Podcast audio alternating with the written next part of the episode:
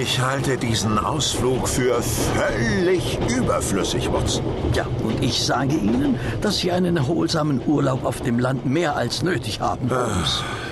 Wenn Sie sonst schon nicht viel von meinen Fähigkeiten halten, vertrauen Sie doch bitte wenigstens meinem Urteil als Arzt. Ja, ja, das war doch nur ein kleiner Schwächeanfall.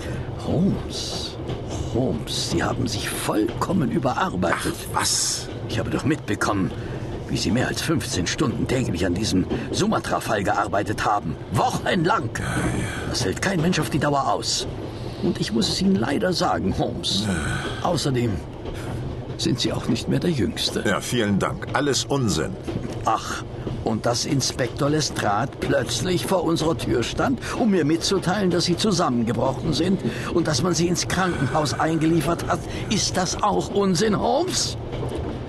Was glauben Sie, was mir das für einen Schreck eingejagt hat? Ich hatte nur ein bisschen zu wenig Schlaf. Das war alles. Nein, das war nicht alles, Holmes.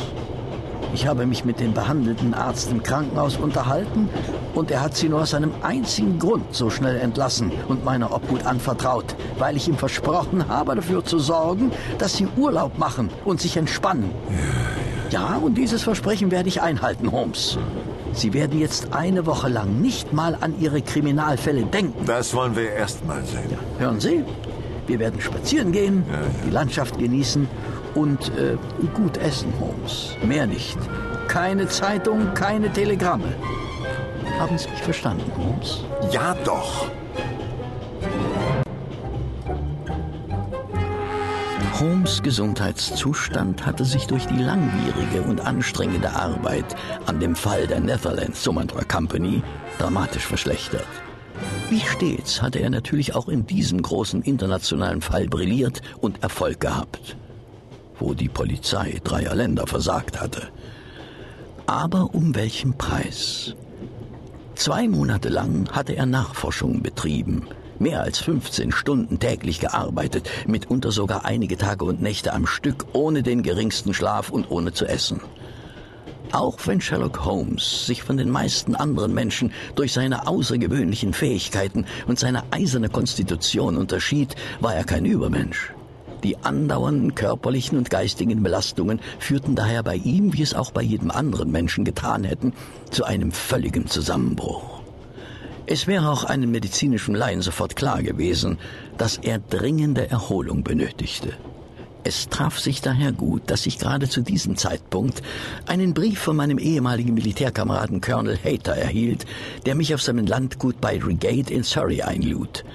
Mein Freund Hayter, der einer alteingesessenen Familie des niedrigen Landadels in Surrey entstammte, hatte mit mir zusammen in Afghanistan gedient und war, wie ich, dort verwundet worden.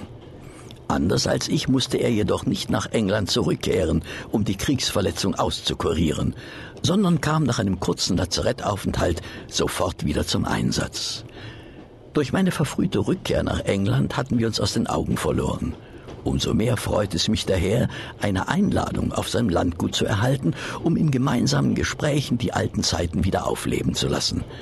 Ich fragte höflich an, ob er sich vorstellen könne, die angebotene Gastfreundschaft auch auf meinen Freund Sherlock Holmes auszuweiten. Und kurze Zeit später saß ich mit einem reichlich missgelaunten Holmes im Zug Richtung Reigate.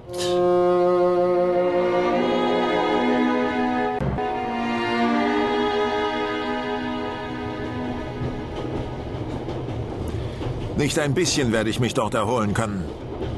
Sie übertreiben. Nicht im geringsten. Oder glauben Sie etwa, dass es besonders erholsam für mich sein wird, jeden Morgen akkurat gekleidet und auf die Minute genau pünktlich zum Frühstück zu erscheinen, um bei Ihrem Freund und seiner Frau keinen ungebührlichen Eindruck zu hinterlassen? Diesbezüglich können Sie ganz unbesorgt sein, Holmes. Mein Freund Hater ist in dieser Hinsicht ein äußerst entspannter Mann. Ja, ja, er vielleicht, aber mit Sicherheit nicht seine Frau. Ich weiß doch, wie die Frauen sind. Noch dazu, wenn es sich um Adelige handelt. Entsetzlich! Wenn ich an die ganze vollkommen überflüssige Konversation denke, die in den nächsten Tagen auf mich zukommt, steigt mein Blutdruck ins Unermessliche. Ach, Watson, warum tun Sie mir das nur an? Immer mit der Ruhe, Holmes, immer mit der Ruhe.